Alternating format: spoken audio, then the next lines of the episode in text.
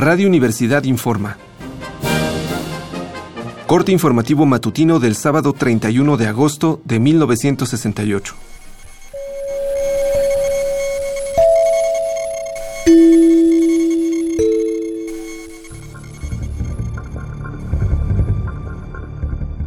Esta madrugada, la vocacional 7 volvió a ser atacada. Las agresiones consistieron en una serie de disparos contra el edificio, pese a lo cual no hubo mayores consecuencias.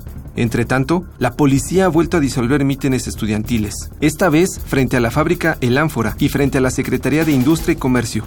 De igual modo, se nos informa que en Vallejo fueron detenidos por los granaderos dos autobuses con 100 estudiantes que regresaban de un mitin. Por su cuenta, el Consejo Nacional de Huelga emitió hoy el siguiente comunicado. Por la fuerza nada podrá remediarse. Es preciso que se levante el estado virtual de sitio en el que se halla la Ciudad de México. Los voceros de esta organización manifestaron también su preocupación ante el hecho de no haber vuelto a recibir ninguna declaración gubernamental desde el pasado 23, tiempo en el cual solo se ha visto recrudecer la represión. Además, se reiteró que la Olimpiada solo concierne al gobierno y que el CNH nunca ha pensado en interferir con ella. Seguiremos informando. Siga pendiente de los reportes de Radio Universidad.